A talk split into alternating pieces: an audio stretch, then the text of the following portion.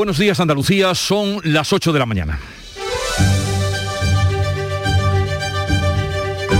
En Canal Sur Radio, La mañana de Andalucía con Jesús Vigorra. Día grande en el antiguo Hospital de las Cinco Llagas, otra de esas citas marcadas por el calendario político. A las 12 comienza en el Parlamento andaluz el debate sobre el estado de la comunidad con la intervención del presidente de la Junta, Juanma Moreno, que podrán seguir en directo en la sintonía de Canal Sur Radio. En un día en el que los ayuntamientos españoles hacen cuentas ¿Qué va a pasar después de que el Tribunal Constitucional haya anulado el impuesto de plusvalía municipal? Es el tributo que se paga a los ayuntamientos cuando se vende, se compra o se hereda un inmueble. El alto tribunal considera que el método de cálculo es ilegal. Hay un juego, unos 2.500 millones de euros que dejarían de entrar en las arcas municipales. Así están los alcaldes esta mañana. Pendientes hoy también de Argel, a donde viaja la ministra Teresa Rivera en plena crisis energética y a las puertas del invierno el gasoducto que pasa por Marruecos dejará de funcionar este domingo. Argelia no va a renovar el contrato tras romper las relaciones con Rabat. Como saben, el gas influye en el precio de la electricidad que este miércoles costará 226 euros el megavatio hora. Y atentos a la ministra de Trabajo, tras la tormenta de los últimos días, Yolanda Díaz se sienta hoy de nuevo con los sindicatos y patronal para negociar la reforma laboral.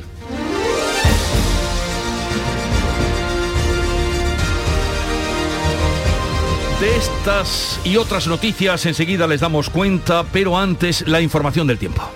Social Energy.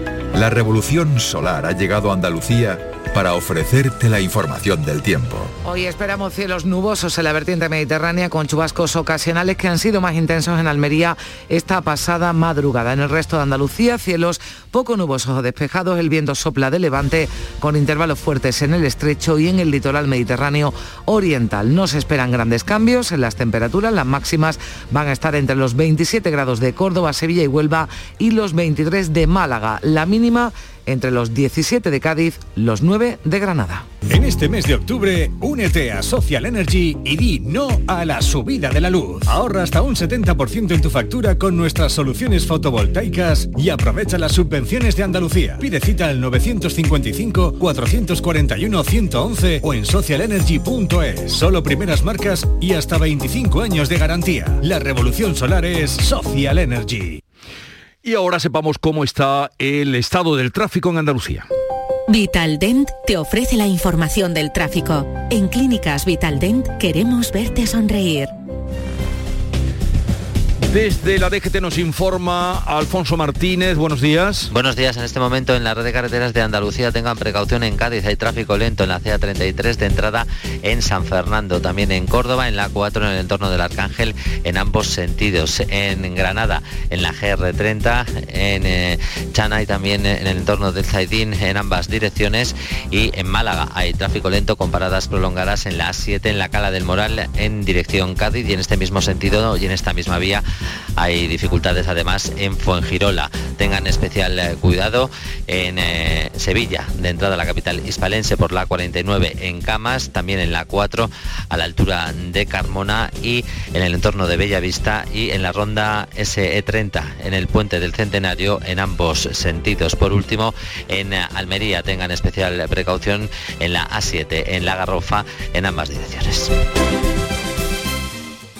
Hola, soy Nuria Fergo y todos los días me levanto con una sonrisa. Haz tú lo mismo y vuelve a sonreír. Este mes en Vitaldent te ofrecen un 20% de descuento en tu tratamiento de implantología. Llama al 900-101-001 y pide tu cita gratis. En Vitaldent quieren verte sonreír. En Canal Sur Radio, La mañana de Andalucía con Jesús Vigorra. Noticias. Vamos a contarles la actualidad de este día que pasa indudablemente por el debate sobre el estado de la comunidad en el Parlamento andaluz, la sesión que podrán seguir durante toda la jornada en Canal Sur Radio. Se va a iniciar a las 12 del mediodía con la intervención del presidente de la Junta y ya por la tarde será el turno para los portavoces de los grupos de la oposición. Carmen Rodríguez Garzón. Está previsto que Juanma Moreno realice ante la Cámara el balance de las actuaciones que el gobierno andaluz está desarrollando y ha desarrollado para controlar la crisis sanitaria, la pandemia, también que explique medidas previstas, anuncios para lo que queda de legislatura. Según avanzaba el consejero de la presidencia, Elías Bendodo, este martes, Moreno va a demostrar que el cambio ha funcionado, que está funcionando en Andalucía, destacando el blindaje de la educación y sanidad pública, la eliminación de las trabas burocráticas, bajada de impuestos o crecimiento por encima de la media española. Andalucía sí podía liderar el número de autónomos en España. Andalucía sí podía liderar las exportaciones en España. Andalucía sí podía crear más empleo que ninguna otra comunidad autónoma de España.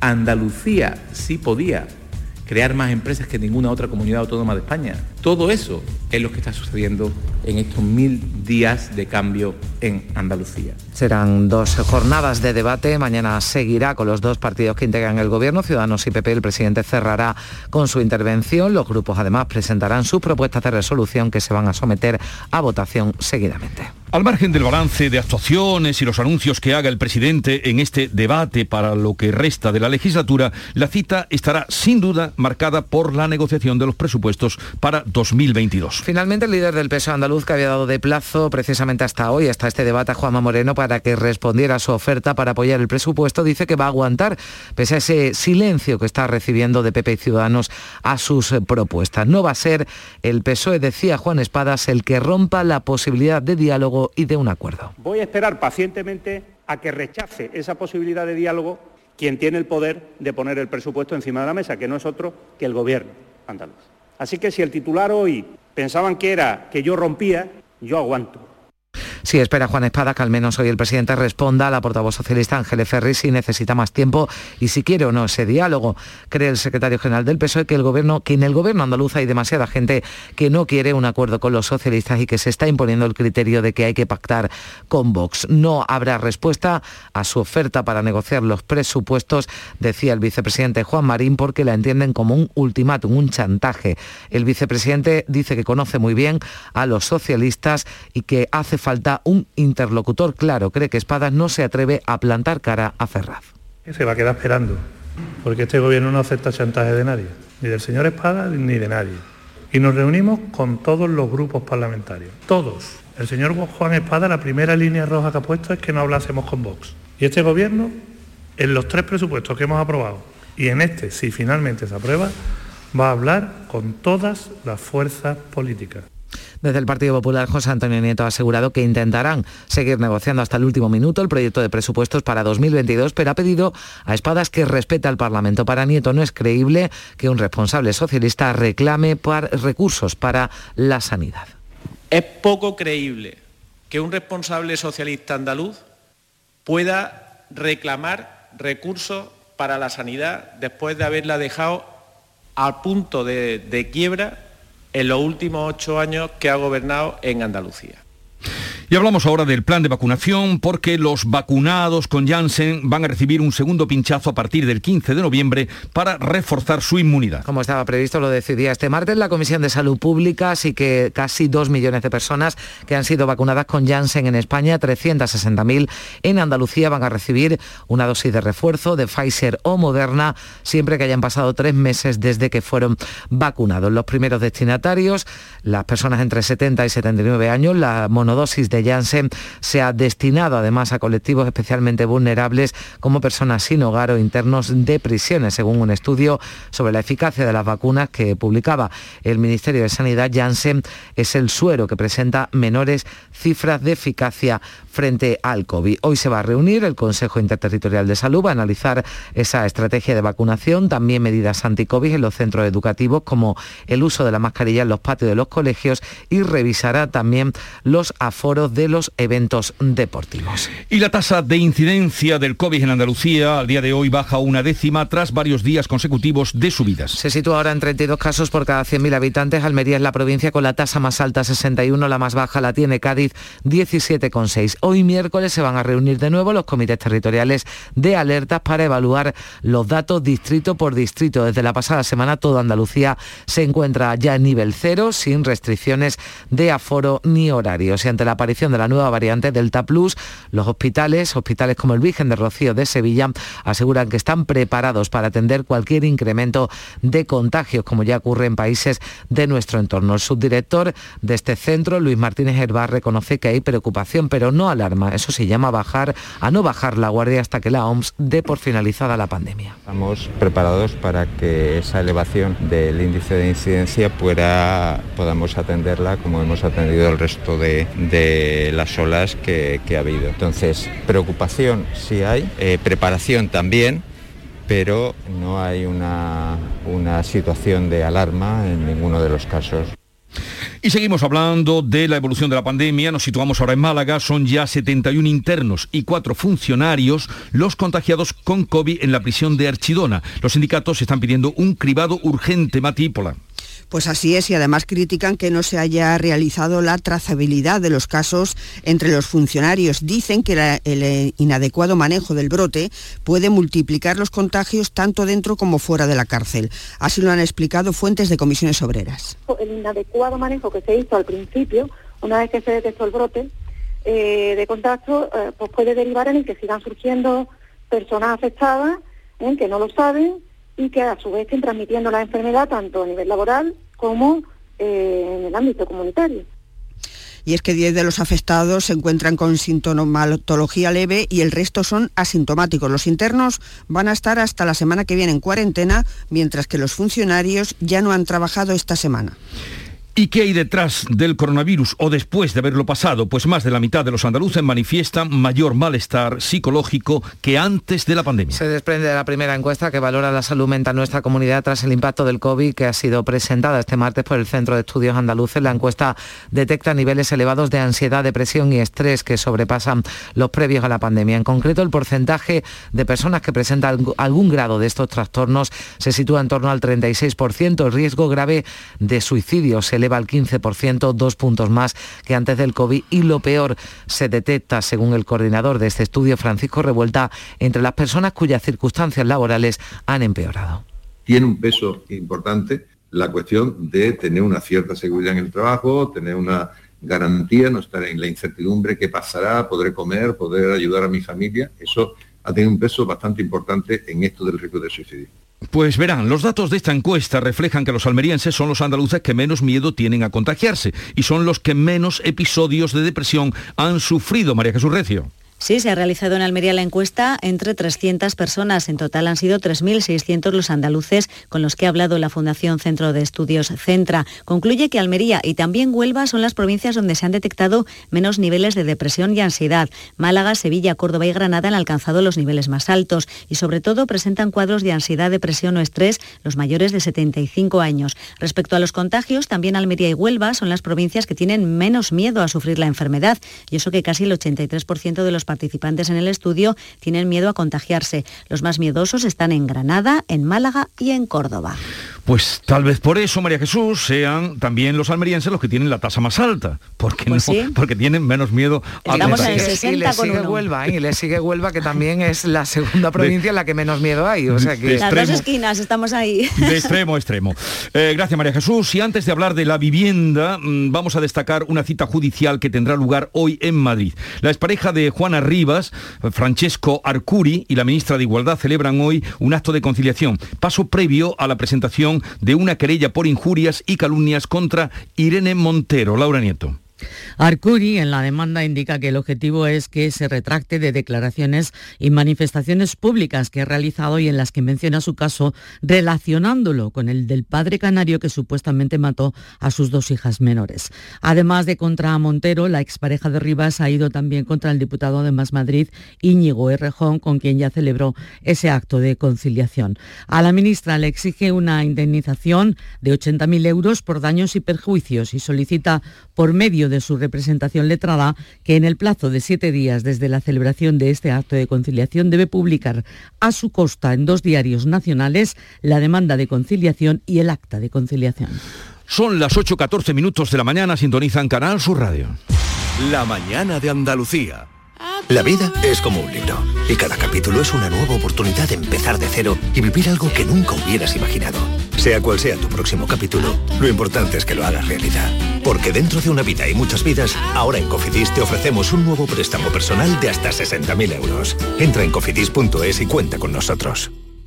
Para que no se te olviden los premios del 11 del 11 de la 11, te lo ponemos muy facilito. ¿Cuántos millones tiene el premio mayor? 11. ¿Cuántos premios hay de un millón? 11. 11 del 11 de la 11, con un premio de 11 millones y 11 premios de un millón. Ya está a la venta el cupón del sorteo 11 del 11 de la 11, el día que recordarás siempre. 11. Juega responsablemente y solo si eres mayor de edad. En cofidis.es puedes solicitar cómodamente hasta 60.000 euros, 100% online y sin cambiar de banco. Cofidis, cuenta con nosotros. En el origen está la clave. ¿Quieres volver a lo esencial? Hay un programa de desarrollo rural para ti. Para ti, que quieres emprender un camino cerca de la tierra. Estos programas te ofrecen la oportunidad que estabas buscando. La Red Rural Nacional pone a tu disposición ayudas para iniciar tu proyecto vital en el entorno rural. Eres origen. Conecta con el desarrollo rural. Red Rural Nacional, Ministerio de Agricultura, Pesca y Alimentación, Gobierno de España. La mañana de Andalucía con Jesús Vigorra. Noticias. Hacienda ultima una modificación del impuesto de plusvalía municipal para garantizar a los ayuntamientos el cobro de este tributo después de que el Tribunal Constitucional haya anulado varios aspectos del método de cálculo. Sí, este impuesto, recordamos, es el que se paga al ayuntamiento al vender una casa o heredarla y el Alto Tribunal considera ilegal el supuesto de que los terrenos se revalorizan siempre desde que se compran hasta que se venden. Dice Hacienda que tras el fallo va a garantizar la constitucionalidad del sistema y la financiación de los ayuntamientos. Así que está ultimando un borrador legal que ofrezca seguridad jurídica a contribuyentes y a entidades locales. Y es que este impuesto supone una gran fuente de financiación para los ayuntamientos. Hablamos de más de 2.000 millones de euros al año. La sentencia completa se va a conocer en unos días, pero lo que ya sabemos es que las plusvalías ya pagadas, pagadas se quedan. No hay efecto retroactivo. Otra cosa es para quien está vendiendo en estos días, como explica el portavoz de la OCU, José Carlos Cutiño. Pero sí existe la obligación de declaración. Entonces yo iría a hacer la declaración lo normal, ¿eh? lo normal ya con una sentencia de este tipo es que eh, pues no se gire una carta de pago, como mucho se, se, tenga en cuenta que se ha presentado la declaración como una obligación formal, administrativa y fiscal, eh, incluso si le dieran una carta de pago, en ese momento lo que habría que hacer es presentar un recurso de reposición contra esa liquidación. Fallo que conocíamos este martes cuando el Consejo de Ministros daba luz verde a su anteproyecto de ley de vivienda que abre la puerta a la intervención de los precios del alquiler, aunque aún queda un largo recorrido antes de su aprobación definitiva. La titular de Transportes y Agenda Urbana, Raquel Sánchez, ha tachado la ley de histórica por ser la primera ley estatal de vivienda de la democracia.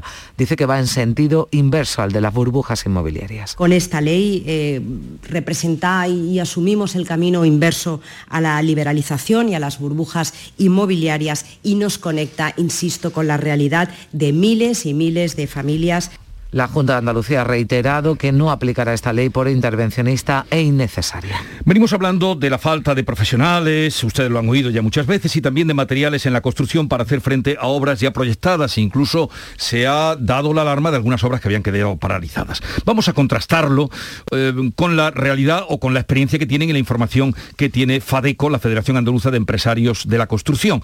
Saludamos a Jorge Fernández Portillo, Pardo de Don Lebún, que es secretario general de FADECO Jorge Fernández Portillo, buenos días.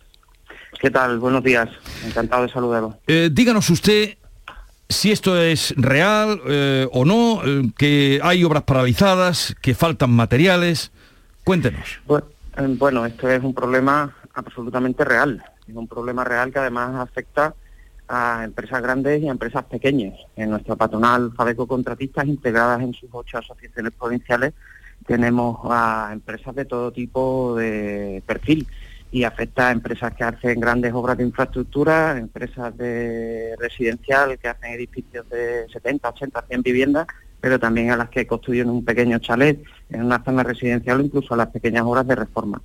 Es un problema real del que los empresarios y las empresas nos vienen alertando desde hace meses, desde antes del verano, el mes de mayo aproximadamente, empezamos ya a tener reuniones sobre este tema, sobre este tema y lo que en un principio era eh, ese alerta que uno va teniendo por conversaciones informales, pues se acabó confirmando en estudios internos que hemos hecho a nivel sectorial desde el ámbito nacional que han arrojado cifras que yo creo que son más o menos por todos conocidas porque hemos dado cuenta de ellas en los medios en los últimos días con, con mucha regularidad, ¿no? con mucha recurrencia. Pero, eh, o sea, usted confirma que tanto en las grandes obras como en las pequeñas están eh, afectando, pero ¿qué materias primas son las que más eh, están escaseando o las que no llegan? Bueno, los costes desorbitados, como los estamos denominando, los tenemos identificados en una serie de materiales muy concretos como son el acero, el aluminio, la madera, el cobre, los productos bituminosos y por supuesto la energía, que eso el debate es largo. ¿no? Eh, esto no es solo eh, cuestión de estos materiales, sino que hay un problema más global. Esto es una cuestión de oferta y demanda que también se, se ha debatido mucho sobre ello, pero hay un problema que quizás en estos momentos, en este momento justo del tiempo, nos esté empezando a preocupar más, como es el del desabastecimiento. De las empresas que hemos preguntado de nuestro entorno, como he comentado antes, el 75% de las empresas a las que le hemos preguntado, y le hemos preguntado a 300 a nivel nacional, hmm. eh, nos hablan de problemas serios de desabastecimiento, con lo cual los problemas de incremento de precios absolutamente alarmantes en partidas muy concretas, a ese problema que teníamos ya identificado se, se une ahora un problema que afectaría a todos los materiales, que es el general del desabastecimiento, que puede provocar, habréis leído que en este informe que hemos elaborado desde la Confederación Nacional, eh, se arroja la cifra, que no es nada desdeñable, de que 4 de cada 10 empresas, un 39, largo por ciento, han declarado paralización o ralentización en la ejecución de las obras como consecuencia de este desabastecimiento. Esto es un problema que puede ir a más y que verdaderamente nos tiene muy preocupados. 4 de cada 10 empresas paralizan, nos dice usted. Y en cuanto a los profesionales, eh, albañiles y todas las especializaciones que hay, también eh, están hablando ustedes de una falta mm, de profesionales. Sí, de profesionales cualificados, porque además nos interesa mucho que esto, que este matiz esté siempre encima de la mesa, porque aunque también es cierto que eh, en los últimos, en el último año y medio, dos años, eh, este problema que ya tampoco viene, que no es un problema de ahora, es un problema del que ya hablábamos incluso en tiempos de prepandemia, la escasez de mano de obra cualificada en el sector de la construcción. Ahora es cualificada, amplificada a mm, actividades más tradicionales. Antes eran unos perfiles muy muy concretos y ahora se ha generalizado más en lo que puede venir podemos imaginar como una obra de construcción. Mm, es un problema real. En Andalucía hemos cifrado eh, el problema en, en torno a los 20.000 trabajadores que podrían hacer falta en los próximos años y, eh, y es una realidad, es una realidad porque ante la intensificación de la actividad, y decía, perdón, que me, se me iba al hilo, que nos interesa mucho matizar el tema de cualificados, porque ciertamente resulta difícil entender cómo en un país con tal volumen de desempleados, pues eh, hay sectores que no solo es el de la construcción, sino que son un problema generalizado de muchos sectores, estamos hablando de falta de mano de obra. Y evidentemente creo que aquí lo que nos enfrentamos es un problema más estructural, de más difícil solución que entre todos estamos tratando de, solucionar. Desde luego es una contradicción, pura contradicción lo que usted no, nos dice, usted hace hincapié entre en el país la alta tasa de paro y esa falta que hay de profesionales. Sí, eh, señor Fernández Portillo, ¿qué tal? Buenos días. Eh, alertaban cuando hablábamos también de la situación en la Costa del Sol, donde ya también se hablaba de que se habían paralizado obras por la falta de profesionales, en este caso concretamente, también agravado ahora por la falta de, de materiales, pero nos decían que hay muchos de estos profesionales eh, de la construcción, eh, profesionales albañiles, que se están dedicando más a, temas de reforma, ¿no? Más que a las grandes obras. No sé si han notado también esto, esa, fuga, sí. Sí, más que una fuga, es una vuelta, es un regreso. El sector de la construcción, eh, después de la pandemia, nuestro sector fue el único prácticamente que no paró, paró exclusivamente en el en los 13 días del permiso retribuido recuperable. Y En lo que es la construcción, han dicho que soy el secretario general de FADECO, debo matizar que lo soy de FADECO contratistas, porque en Andalucía somos dos federaciones hermanas de Mm. promotores y de constructores y yo represento los intereses de los constructores. Sí. Los constructores, el sector de la construcción inmobiliario se tiene la conciencia de que lleva en recuperación prácticamente del año 2016, pero las constructoras no se puede decir exactamente que haya sido así. Las constructoras que mm, operan en el mercado con unos márgenes muchísimo más estrechos, pues eh, hasta el año 2018-2019, en donde los niveles de licitación empezaron a mejorar un poco y empezaron a verse los frutos de un sector inmobiliario residencial con una inercia mucho más profunda, pues entonces las constructoras empezaron un poco a respirar, pero todavía venían sanando las heridas de la crisis anterior. De repente llega la pandemia, tenemos esos meses de, de incertidumbre y lo que ocurre es que cuando se reinicia la actividad con mucha fuerza, la- el subsector de la construcción que más protagonismo cobra es el de la reforma, por algo que tantas veces hemos comentado de la aspiración de las personas a mejorar sus viviendas eh, o a ampliarlas, a habilitar terrazas, etcétera. Entonces la reforma, la gente ha estado mucho tiempo en su casa y se ha dado cuenta dónde le gustaría mejorar. Entonces, mucho trabajador del sector que se había ido del sector ha vuelto al sector al ámbito de las reformas, ¿no? Y eso es lo que hemos, hemos. Pues habrá que volver a ese asunto en algún momento porque eh, indudablemente hay un problema. Eh, Jo- Jorge Fernández Portillo, eh, secretario general de Fadeco Contratistas, gracias por estar con nosotros, un saludo y, y nada, que tenga un buen día. Igualmente, muchas gracias a ustedes. Un saludo. Hoy vuelve a subir la luz y la vicepresidenta Teresa Rivera viaja de urgencia a Argelia para asegurarse el suministro de gas natural. Sí, la luz va a costar hoy 11 euros más que ayer, 226 euros de media al megavatio hora. El Consejo de Ministros ya ha aprobado ampliar los descuentos del bono eléctrico. Se van a beneficiar 1.200.000 consumidores. La principal novedad, un cheque de 90 euros de media para hacer frente al pago de la calefacción durante el invierno. La finalidad de, esos, eh, de ese dinero, de ese cheque, tiene precisamente eh, por objeto el poder eh, dar un, mayor, un mayor volumen de protección para en los meses del invierno poder contar con calefacción ade- adecuada en los hogares, confort térmico con independencia de cuál sea el modo en el que a cada casa calefaccione su hogar. El Ministerio de Trabajo vuelve a reunirse con patronales y sindicatos para negociar sobre la reforma laboral. Si el conflicto abierto en el gobierno de coalición a cuenta de la reforma laboral parece encauzarse al menos desde el punto de vista protocolario. Nadia Calviño acepta dejar el protagonismo para que lidere el proceso de negociación a Yolanda Díaz, aunque la parte socialista del gobierno reclama una cuota de presencia para saber qué se está negociando. Aunque Yolanda Díaz dice que la- a la ciudadanía no le importa la metodología, sino los resultados. A la ciudadanía española no le importa la metodología, lo que quiere saber hoy eh, los trabajadores y trabajadoras españolas es si vamos a acabar con la precariedad del mercado laboral, si vamos a acabar con la política de devaluación salarial que ha impuesto la reforma del Partido Popular, si los jóvenes van a trabajar en condiciones dignas, El Partido Popular toma impulso y deja al PSOE por debajo de los 100 escaños, así titulan hoy los diarios del Grupo Yoli la encuesta que publican sobre estimación de voto. Javier Moreno. Los socialistas no rentabilizan su último congreso y los partidos de centro y de la derecha vuelven a sumar mayoría absoluta. Así estaría el arco parlamentario de celebrarse hoy elecciones. El Partido Popular sube tres puntos en relación a la última encuesta, se queda con un 29,2% entre 124 y 129 escaños. El PSOE baja punto y medio, estaría en una horquilla entre 96 y 100. También baja Vox, que se quedaría con 46,50 y sube medio punto Unidas Podemos, que tendría entre 31 y 34. Hay otros titulares en esta encuesta. Yolanda Díaz, la preferida.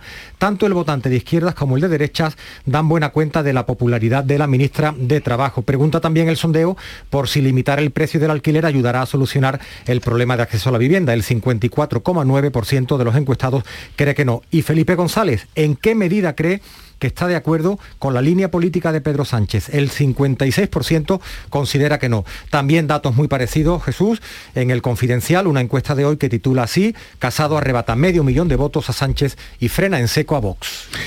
Ahí queda esa encuesta que ahora analizaremos también en la tertulia. Y esta noche se ha sentido en La Palma el segundo terremoto de 4,8 grados en pocas horas. Sí, la magnitud de los seísmos que se suceden va en aumento. Los vulcanólogos estiman que llegarán a 6 grados incluso. La pasada tarde hubo otro derrumbe parcial del cono principal, seguido de una gran expulsión de lavas. La emisión de gases tampoco decrece y el suelo cercano al volcán se ha elevado hasta 10 centímetros y esto es una señal de que se acumula el magma. Así que decía el director técnico del Plan de Emergencias Volcánicas, Miguel Ángel Morcuende, hay volcán para rato. Tenemos unas eh, emisiones otra vez muy elevadas de dióxido de azufre. Esto nos dice que el fin de la emergencia pues está lejos. Es, una, es uno de, de los indicativos más claros de que hay erupción pues para un tiempo medio largo. El Tribunal Constitucional ha dado a conocer este martes su sentencia sobre la prisión permanente revisable, que no considera ni inhumana ni degradante. Sí, afirma que no equivale a la cadena perpetua, que es plenamente coherente con la Constitución y los fines de reinserción de los presos. Una sentencia que ha sido dictada por mayoría con el voto en contra de tres magistrados que sí creen, en cambio, que vulnera al menos seis artículos de la Constitución. Pues llegamos así a las ocho y media de la mañana, tiempo para la información local y luego abrimos tertulia de actualidad. En la mañana de Andalucía de Canal Sur Radio, las noticias de Sevilla. Con Pilar González.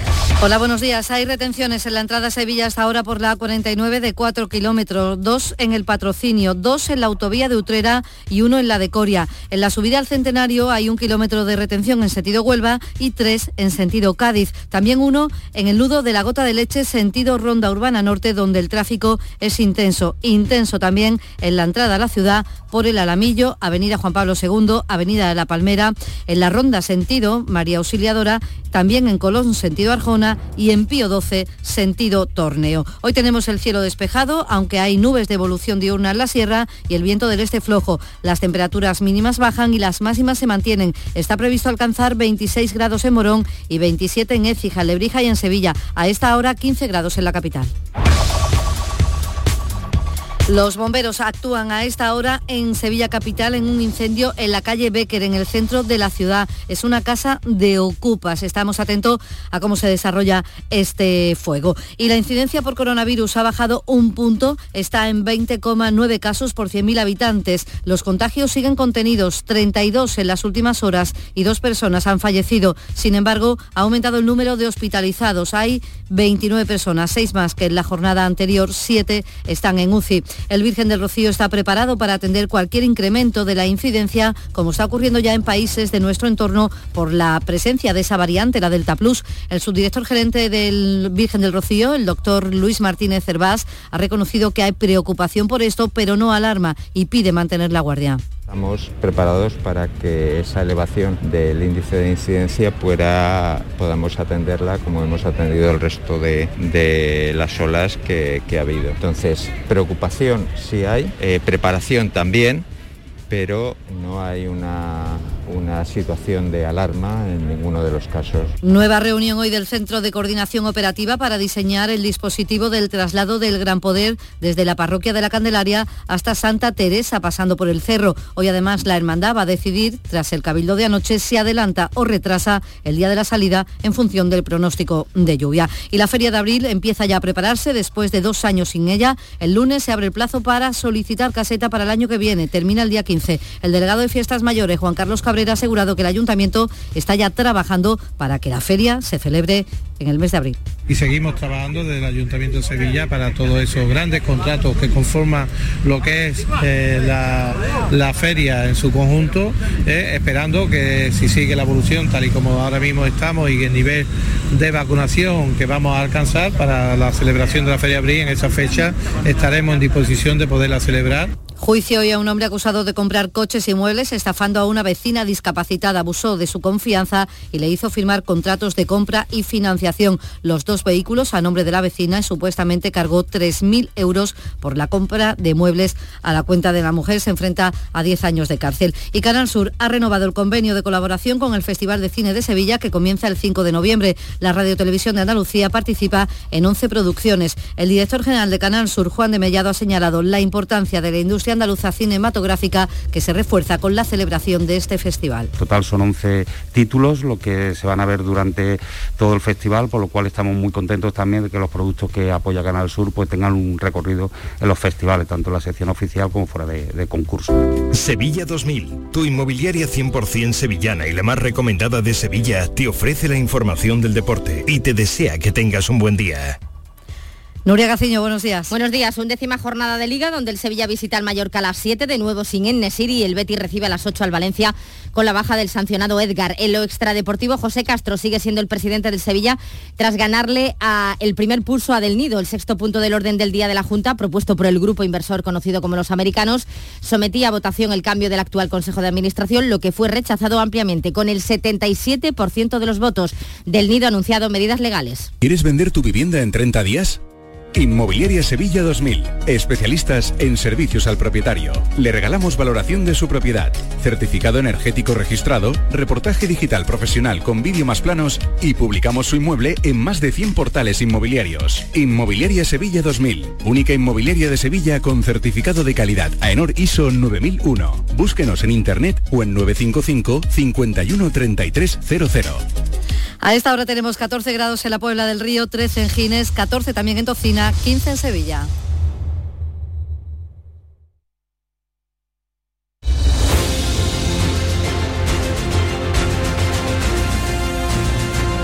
Son las 8.35 minutos de la mañana y enseguida vamos a mm, hablar de la actualidad eh, para tratar de comprenderla y entenderla con África Mateo, Juan Manuel Marqués Perales y Alberto García Reyes. Vaya tríada que tengo hoy. Buenos días. En el sorteo del cupón diario celebrado ayer, el número premiado ha sido 12.890. 12890. Asimismo, el número de serie correspondiente a la paga, premiado con 3.000 euros al mes durante 25 años, ha sido 47047. Hoy, como cada día, hay un vendedor muy cerca de ti repartiendo ilusión. Disfruta del día y recuerda, con los sorteos de la 11, la ilusión se cumple. En el origen está la clave. ¿Quieres volver a lo esencial? Hay un programa de desarrollo rural para ti. La Red Rural Nacional pone a tu disposición ayudas para iniciar tu proyecto vital en el entorno rural. Eres origen. Conecta con el desarrollo rural. Red Rural Nacional, Ministerio de Agricultura, Pesca y Alimentación, Gobierno de España. La actualidad y las novedades en salud, las noticias sobre investigación médica, prevención, terapias y un consultorio para responder a tus dudas. Envíanos tus consultas en una nota de voz al 616-135-135. 616-135-135. Por tu salud con Enrique Jesús Moreno. De lunes a viernes desde las 6 de la tarde. Quédate en Canal Sur Radio, la radio de Andalucía. Buenos días. En los tres sorteos del triplex de la 11 de ayer, los números premiados han sido 225 225 201 201 y 516 516. No olvides que comprando Lotería de la 11 colaboras con una gran labor social. Pídele el triplex de la 11 a tu vendedor, también en puntos de venta autorizados o en juegos11.es. En la 11 nos mueve tu ilusión. Que tengas un gran día.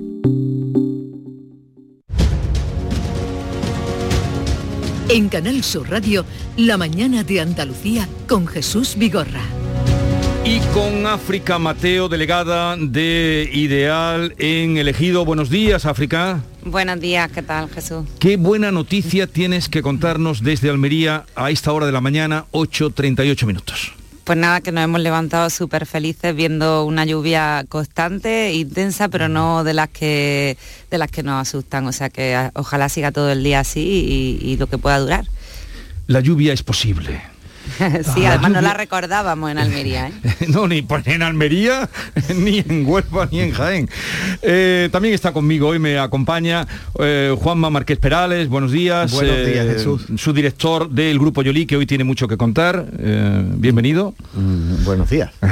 Esperando la lluvia, a ver Ah, si llega al resto de ahora- Andalucía porque hemos empezado el año agrícola muy mal, muy mal. ¿eh? ahora, muy mal. ahora diríamos también por qué decía o anunciaba que tiene mucho que contar. Y también Alberto García Reyes, adjunto a la dirección de ABC Sevilla. Buenos días, Alberto. Muy buenos días, ¿qué tal? Que siempre llega quejándose del puente, pero llega a su hora, llega perfectamente, el puente del centenario. Sí, pero con mi fatiga, con mi fatiga. bueno, relájate, relájate ya. Yo vuelvo a enviarle un saludo muy cordial a los, a los autores de ese puente. Vale. eh, yo cada día entiendo menos. Hoy tenemos cosas, mmm, no tenemos hoy micropolítica, hay política, pero y el debate del Estado de la Nación, que también me gustará que de nación autónoma andaluza, claro, de la nación andaluza. Eh, claro, si son la nación los otros, nosotros también. Mm, pero hay temas, a ver, lo último, yo cada día entiendo menos, cuento muchas cosas, pero cada día entiendo menos. Acabo de hablar con, que a lo mejor lo habéis escuchado, el secretario general de FADECO, que es la Federación Andaluza de Empresarios de la Construcción. Y me ha confirmado que realmente hay grandes y pequeñas obras paradas porque no llegan eh, acero, eh, madera, aluminio, cobre. Bien, eso no podemos hacer nada. Pero también ha confirmado que faltan 20.000 trabajadores cualificados. Digamos albañiles y dentro de esa categoría muchos. ¿Esto cómo se come, cómo se entiende en el país del paro? Es una pregunta... Y esto es real, ¿eh? Porque todos tenemos en el entorno amigos y familiares que no encuentran un Bueno, albañil. El otro, el otro día publicamos que en Sevilla faltan 3.000 camareros, eh, el, el drama de los camioneros. eh, la verdad es que la pregunta es, es uno de los grandes misterios contemporáneos ¿no? Eh, en estos momentos y, y- y no es una cosa menor yo estoy de acuerdo contigo para nada es una cosa menor es, es una cosa muy grave Eh, bueno estamos viendo cómo el desabastecimiento eh, en, en determinados países se está produciendo porque los barcos llegan al puerto y, la- y los containers no tienen camioneros que los trasladen a sus a destinos. Eh, hay que empezar a, replan- a replantearse. Yo lo digo una forma muy, muy, digamos, callejera. No, no es callejera exactamente, pero muy de administración local, ¿no? La RPT la RPT contemporánea hay que replanteársela, las titulitis, lo- la obsesión por estudiar. eh, no, por- tradúcele al personal lo que es la, la, RPT la- porque... la- la relación de puestos de trabajo. ¿eh? Falta una compensación en la relación de puestos de trabajo mm, en, en- en muchos sectores. En, en Tecade, en el puerto de, de Sevilla, no encuentran soldadores para hacer las piezas de, de hierro. No hay entonces, soldadores ¿qué, entonces, ¿qué está pasando? No se forman a esos trabajadores cualificados, pero ver. insisto, estamos en el país con más paro de toda Europa. Eh, vamos a ver, eh, hay do- dos motivos. Hay un, un- un cuello de botella en la producción internacional, que es la que está produ- que es la que está provocando que falten chips, que falte acero, que falte incluso algún recurso energético como el gas natural. Yo creo que eso es eh, se debe a- al estallido económico, estallido en el buen sentido que ha habido después de la pandemia. ¿eh? Después de la pandemia, pues todo el mundo se ha puesto a producir en todo el mundo, eh, China en particular, y se están produciendo cuellas de botella. Eso es un problema. Ahora, otro problema es el de la falta de trabajadores. Claro, cuando en 2008 se produce la crisis, la crisis financiera y después la crisis de la construcción, a esos albañiles no se les mete en un armario y se espera 10 años para volver a sacarlo. Claro, se, tiene que la buscar vida. la vida de otras maneras. Claro. Claro. ¿eh? O sea, de- tú no dices, ahora yo quiero camarero, ve al armario y saca los camareros que tenemos allí guardados desde hace 10 años, ¿no? Esa gente se busca la vida. Lo mismo ha pasado con los albañiles. Es verdad que hay muchas obras en estos momentos y faltan albañiles. Bueno, pues si faltan Cuatro albañiles... de cada diez obras paradas, Bueno, me pues- acaba de decir bueno, este cuatro señor. de cada diez obras paradas no por falta de albañiles, serán por falta de material. Bueno, materiales también. Falta de materiales. Lo que tiene que hacer Fadeco, que es la patronal, es subirle los sueldos a los albañiles y si no llega a un acuerdo con el Ministerio de Trabajo y traer albañiles. Y de- y de la formación, ¿no hablas? Si lo que quiere decir, si lo que quiere decir Jesús es que hay andaluces gandules que no quieren No, yo no estoy es diciendo eso, yo no estoy diciendo eso. esto es lo Yo que estoy no, yo no estoy diciendo es que eso, esto es lo que eh, Juanma. siempre- Pero No, esta realidad, no, esto es una no, pura contradicción. nadie hemos dicho yo eso. no, ¿eh? no. a mí no, No, no, no, no. que soy muy vieja ya que- y que ya esto- no, me, traigo ciertas milongas. Juanma, pero es una contradicción o no? A ver, África. ¿Cuál es la contradicción? Contradicción de que faltan trabajadores y hay una cota de paro altísima en Andalucía. Pero porque está descompensada la. RPT. A ver, África, que no la estáis dejando hablar y tengo que hacer de abogado defensor. Venga.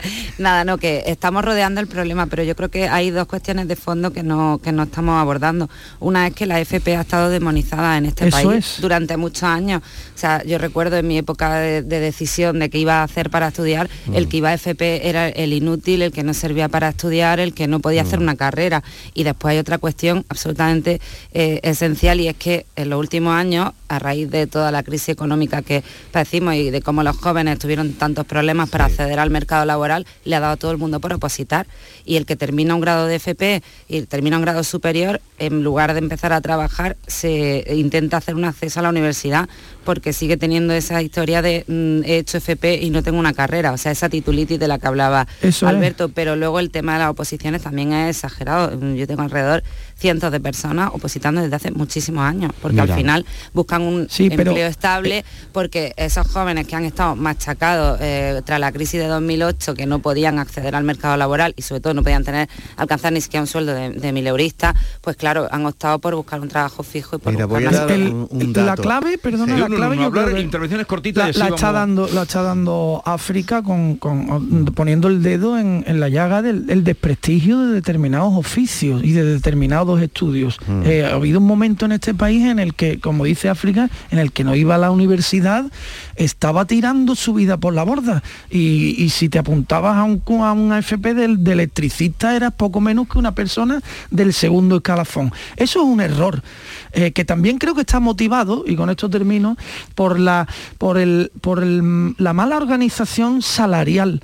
Eh, que Quiere decir la precarización. Sí, Sí, porque eh, ¿para qué queremos tantos abogados en paro que acaban abogados por decir una carrera, o economistas o periodistas? Mira, vamos a decir, no vamos a señalar a nadie, nos señalamos nosotros mismos. ¿Para qué queremos tantos periodistas en paro o trabajando? En la recepción de un hotel o en un, en un restaurante de, camarero, eh, si te puede ir mejor en la vida. Esta es la mentalidad que hay que... Eh, em, si desarrollas otro oficio para el que a lo mejor tenías también vocación, pero como estaba mal visto, elegiste el, bonito, el de eh, mi niño está estudiando en la universidad. Bueno, pues no pasa nada porque tu hijo estudie un, grado de formación profesional. También hay una cuestión de fondo importante y es que no se han organizado bien los, planes educativos porque evidentemente eh, si se hubiese impulsado una FP sólida, consistente y se hubiese comunicado bien eh, cuál es el resultado de, acceder a esa vía de estudios, pues no estaríamos donde estamos. En el año 2005 el, índice de, de, fracaso escolar fue el más alto de, en Andalucía fue el más alto de la historia, fue el 38%. Eh, hoy ha bajado 14 puntos. Lo que ocurrió en el año 2005 es que muchos chavales dejaban los cursos superiores de la educación mm, reglada para irse al sector de la construcción. Pero que el sector de la construcción, no, no, yo creo que, tal como hoy está... Eh, no, el sector de la construcción se nutre, se nutre cuando pega el, el, reventón económico, se nutre de lo que sea. Sí, pero también necesita profesionales, que no puede ser ahí cualquier que... que, Y también, claro, como todo. Y, también se aprende el oficio trabajando y también hay chavales que saben hacer algo en una obra. Es decir, todos no son soldadores de eh, infraestructuras de centrales nucleares o de barcos metaneros también hay que hacer cemento, poner cemento y replantear. El cemento lo hace la hormigonera, ya le llevan allí y lo sueltan. No, pero hay que ponerlo en el suelo, no pero no digo, Jesús. Pero, pero que, que, es, lo que, yo que hay una cualificación y todos hemos padecido cuando hemos tenido un albañil que no sabe poner. Lo que quiero decir es que, es que una persona por ser albañil no tiene asegurado un puesto de trabajo y, parece, pues sí. Pues ahora mismo sí. Ahora sí, ahora mismo sí. Y dentro de cuatro años, y dentro de tres años, y cuando es hecho, hombre, pues, pues, todo el mundo tiene problemas de recepción de, materiales y hay empresarios que se tienen que replantear cómo, ah, cómo, y, los, universitarios con título y que sin trabajo no se tienen que replantear. no tienen un nivel de, de universitario, un porcentaje de universitarios muy alto como para decir que ese es el problema. Lo, lo, estáis centrando, en la discusión. venga, eh, África, luego tú. Venga. Sí, fijaron una cosa, por ejemplo, para este curso solo mm. se han ofertado 151.000 nuevas plazas de formación profesional profesional en Andalucía, mientras que solo la Universidad de Granada ha recibido 107.000 solicitudes de acceso, de nuevo acceso. Es que, claro, mm, pensar, y al final necesitas lo mismo ir a un médico que, arreglar una tubería en casa o, que cambiar una ventana. Es que esto es así. No, decía que estaba centrando la discusión en un sector que puede ser fluctuante como el de la construcción. pero hay otros sectores que no lo son, el del transporte, por ejemplo. Claro. El, abastecimiento no, no crece ni decrece en función de que hay una burbuja, no, hay que transportar. Los camioneros eh, claro, si un camionero gana pero, ahí, no hay tanto problema, 15 ¿eh? días fuera de su casa, pues no conviene, claro. Ahí es donde está el problema de verdad. Claro, pero, yo lo de los camioneros todavía no, me lo creo. Salario, que los, de los, los, camioneros no están, no están... Yo todavía no me lo creo, lo de los camioneros. Por lo menos en Almería no tenemos ningún problema y somos los que más productos sacamos de aquí, en vía carretera, porque no tenemos otra vía, básicamente. Sí, pero si hay un problema futuro, es verdad que hay camioneros, porque tienen, son ya profesionales de muchos años, pero no se está rejuveneciendo ese sector la gente joven no quiere ser camionero. Vale, vamos con otro asunto. Eh, la gente joven, la gente joven, pero ¿cuántos mm, jóvenes hay con el título y si no tienen máster no hay manera que metan la cabeza por ningún lado? Eso sabemos, lo sabemos también, Juanma. Sí, sí, no, sí, sí, sí, vamos a ver. Que Terminas la carrera o el grado, no se llama grado, y ahora tienes que hacer un máster y, si no haces el máster no hay manera de que... Con máster, incluso con máster. Y el C1 de, inglés. Un, segundito, porque este tema seguro que os interesa muchísimo, que los ayuntamientos están temblando desde ayer. Están tiritando, como decía Lorca, tiritando los cuchillos bajo. Tiritando de frío. Están tiritando ahora todo lo que hemos tiritado los demás. pagábamos. Nos estamos, anticipando, nos estamos anticipando. Vamos a saludar a Agustín, porque yo cuando hay temas eh, judiciales, yo no hablo sin presencia de nuestro catedrático de guardia, Agustín Ruiz Robledo, catedrático de Derecho Constitucional de la Universidad de Granada. Eh, Agustín Ruiz Robledo, buenos días. Buenos días, Jesús. Eh, aquí estamos a vueltas con esta sentencia del Tribunal Constitucional que ha dicho que lo de las plusvalías municipales, como se conoce y lo conoce todo el mundo que ha comprado o ha vendido, que eso no es correcto y que no, eh, que eso hay que pararlo. Eh, ¿Qué supone esta, esta sentencia? Bueno, es una sentencia esperada en cuanto a los impuestos tienen que que grabar, según dice la Constitución, la, capacidad contributiva, la, riqueza. Y el impuesto se calculaba de una forma objetiva, con independencia de que se hubiera producido un incremento patrimonial o no. Por eso, desde que se le han ido, le han ido llegando casos al Tribunal Constitucional, pues lo ha ido declarando inconstitucional, ¿no? Hay un caso en que eh, a un señor que pierde dinero en una compraventa, en una compraventa, eh, no recuerdo exactamente si era un terreno o un piso, tiene que pagar. Hay otro caso en que la cuota era superior al beneficio, y este es el tercer caso que le llega vía curiosamente eh, del Tribunal Superior de Justicia de Andalucía, el caso en el que lo que anula no ya las consecuencias de la ley, sino la propia, la propia ley. ¿Y qué trascendencia tiene esto? Bueno, que desaparece del ordenamiento jurídico un, un impuesto. Por tanto, el legislador, si quiere eh, que, la, que los ayuntamientos tengan esa fuente de financiación, pues tendrá, tendrá que hacer una nueva regulación. El Tribunal Constitucional, aunque no conocemos el texto, sí todavía de la sentencia, sí sabemos que ha tenido mucho cuidado en decir que todas las situaciones firmes son irrevocables. Es decir, que no, no pasa como ha pasado con las multas de, la COVID que, que se devuelven. ¿no? En este caso no, todo el que haya pagado, todo el que haya pagado el impuesto, pues pagado se queda. ¿no? ¿Y contra esta sentencia cabe recurso? ¿Pueden recurrir a, eh, Europa o algo? O, esto queda aquí, para aquí? No, no. Mm, Jesús, cuando se recurre a Europa es cuando los particulares no, no están de acuerdo o cree que se ha violado un derecho fundamental. Pero en este caso es al revés. En este caso se le da la razón a los particulares. Una empresa, me parece que además, que era una empresa de Sevilla, ¿no? No, de Benalmádena. o de Benalmádena, una, fue la que empezó, la que empezó... La, empresa sí de Sevilla, el cliente es de Benalmádena. Sí, vale. Le, habla Alberto García Reyes. Sí, sí, yo me he quedado más con la empresa que con el cliente. Sí. Yo, sabía la empresa mi decía, decía que si ellos hubieran perdido, entonces sí podrían ir al Tribunal Europeo de Derechos Humanos pero como han ganado, el Estado no puede recurrir al Tribunal Europeo de Derechos Humanos. ¿no? Estoy pensando, estoy oyéndole, eh, y, eh, señor Roy Robledo, y en Andalucía la verdad es que no somos tan tontos y somos un poco reverdes porque las cláusulas suelo se levantó a pulso desde aquí. Mm.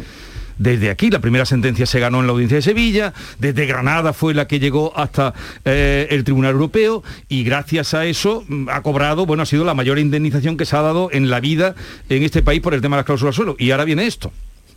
Sí, podemos, podemos estar orgullosos de nuestros abogados y también de cómo le dan vuelta a los asuntos que le presentan los clientes. La Constitución es un, instrumento muy interesante para evitar los abusos del poder. Y era un abuso del poder pensar que siempre y en todo caso, cuando uno vende un, un terreno o vende un piso, le gana dinero. Esto ha sido mm. verdad durante los años 60, durante los años 70, pero a partir del 2008, pues ya no es verdad. Ya hay mucha gente que, que, compró en el 2006 y si ha querido vender en el 2020, pues le sigue perdiendo dinero. Eh, cuando yo estaba en la tarde eh, del público, que teníamos la hora esa que la gente llamaba con problemas, no se imagina usted, o no sé si alguna vez, alguna vez me escucharía, la cantidad de gente que llamaba diciendo, pero Jesús, si yo he vendido por debajo, si lo puedo demostrar, y tenía que pagar. y tenía que pagar. Eso era así. No ha querido, el legislador no ha querido solucionar este problema y por suerte tenemos al Tribunal Constitucional que sí que lo ha resuelto. Entonces, ¿para qué están? Si aquí hay un problema, ya digo, porque un día y otro, supongo que en muchos sitios había esas protestas diciendo que estoy vendiendo por debajo de lo que me costó y no tengo más remedio que vender porque estoy pelado. ¿Por qué no arreglaban esto? Bueno, pues porque era una cosa transversal que, que interesa a todos los, partidos, ¿no? Si, si nos fijamos en casos concretos, a mí me ha sorprendido mucho que un alcalde liberal como el alcalde de Madrid ha hecho unas declaraciones defendiendo defendiendo este impuesto, ¿no? Es que el, impuesto el, el, impuesto en sí no se puede defender, es decir, no se puede no se puede grabar eh, un bien que, que ha producido pérdidas. Eso yo creo, yo creía que lo entendía todo el mundo, pero se ve que no, ¿no? Se ve, se ve que cuando uno tiene que gestionar un ayuntamiento, pues su obsesión, su preocupación es tener fondos suficientes para gestionar ese ayuntamiento. Y pasa a segundo lugar si esos fondos están llegando por un impuesto justo o por un impuesto injusto. Mm. Eh, se habla de que 2.500, 2.600 millones es lo que pueden dejar de cobrar los ayuntamientos. Sí, sí, sí, pero también hemos oído que el Ministerio de Hacienda va a preparar, va a preparar eh, una una nueva ley, ¿no? Esto también nos demuestra un poco a qué ritmo va, va nuestro gobierno o van nuestros legisladores. Desde la primera sentencia del Tribunal Constitucional se había, se veía venir que antes o después el, el impuesto completo iba a ser declarado inconstitucional, es decir, que han tenido un mínimo, un mínimo de tres años para preparar con tranquilidad las, o bien un nuevo impuesto o bien un cálculo de este impuesto, porque lo que dice el Tribunal Constitucional es que ese cálculo automático de, oiga, los cinco primeros años usted paga el tres y medio, ¿no? En fin, de este cálculo automático basado en, en los valores catastrales no es real. Y entonces, como no es real, pues lo que tenía que eh, haber ido pensando en estos últimos años es cómo hacer que este impuesto, que posiblemente es un impuesto, la idea es un impuesto justo. Oiga, si usted vende mm. un piso y ese mm. piso se ha revalorizado, buena parte de esa revalorización no se debe a su trabajo, se debe, se debe al, a la evolución de la ciudad. Y por tanto la ciudad debe de recibir parte de ese beneficio, pero claro, tiene que haber beneficios. Agustín Robledo, catedrático de Derecho Constitucional de la Universidad de Granada, gracias por atendernos, un abrazo y hasta la próxima. Lo mismo digo, Jesús. Que tenga un, buen día. Adiós, A ver, ¿qué os parece? Tenemos unos minutitos, uno cada uno, un minuto tiene cada uno para opinar sobre esta La empresa se llama Impuestalia, es de tres abogados eh, sevillanos que defendían a un cliente de Benalmádena eh, al que le cobraron 80.000 euros eh, por una plusvalía mm, inferior a 20.000. Mm. Eh, eso es una barbaridad, lo ha dicho el, mm. profesor, ya no, hay mucho más que, que, añadir, es de sentido común. ¿Cómo me van a mí a, grabar por, por, una, por una acción en la que yo estoy perdiendo? Es lamentable y lo que yo creo que pone de relieve es el espíritu recaudatorio generalizado de las administraciones públicas, sean del color que sean, porque aquí están pringados todos, aquí no hay nadie que se salve. Y lo que me temo es que como los ayuntamientos presupuestariamente no pueden permitirse este navajazo, que vamos a ver como el IBI el próximo año viene con regalito, vamos, que estoy seguro. A ver, eh, África. Bueno, eh, este era un problema, por ejemplo, en el Ayuntamiento de Almería mm, va a suponer 6 millones y medio de euros menos de, recaudación este año, solo en la capital, que ya es un, ¿cómo le llamamos tú? Un navajazo. ¿Un navajazo? Sí, ha tirado un poco... Como esta ya que repercutirlo... se ha puesto Alberto, un rojo. Sí, sí, como esta ya que repercutirlo en, el IBI, pues no sé, ya entre la electricidad y tal nos podemos ir a vivir debajo de un puente tranquilamente, pero hay una cosa también sangrante que no, que no hemos hablado, es que incluso cuando ha habido daciones en pago, en la época más dura de la crisis es que había que pagar la plusvalía también. Es que esto ha sido una cosa mal planteada, ni, ni blanco ni negro, habrá que reconducir y ahí pues la pelota ahora mismo está en el tejado del gobierno. Eh, Juanma. Era un, impuesto efectivamente absolutamente injusto en su ejecución. Yo fui uno de los que pagué ese impuesto en el tiempo de la crisis, en el tiempo de la crisis compré y vendí y tuve que pagar este impuesto. Para mí no eran 80.000 euros, pero eran 600 euros en una casa que realmente no iba a obtener beneficios, ¿verdad? Que no tuve pérdida, pero tuve que pagar. Y reclamé. ¿Y qué? Reclamé. ¿Y qué te dijeron? Me dijeron. ¿Y te aburrieron? me dijeron que me fuera chiclana. Vuelvo no, me dijeron, no, me dijeron que había, que no, no, lo ha explicado, que había un porcentaje que era fijo. Digo, pero vamos a ver si, si se están depreciando si se están depreciando. Yo he tenido, bueno, hemos tenido quejas de esas, pero gente que, que con papeles y con Joaquín Moekel aquí, no, pero esto es así. Pero además es un, impuesto oscuro porque nunca se sabía de qué administración era, porque venía la, Junta te lo cobraba, pero era el ayuntamiento. Eh, era bastante extraño. Yo me alegro que el Constitucional lo haya hecho y bueno, pues que el gobierno y los ayuntamientos vean cómo eh, seguimos.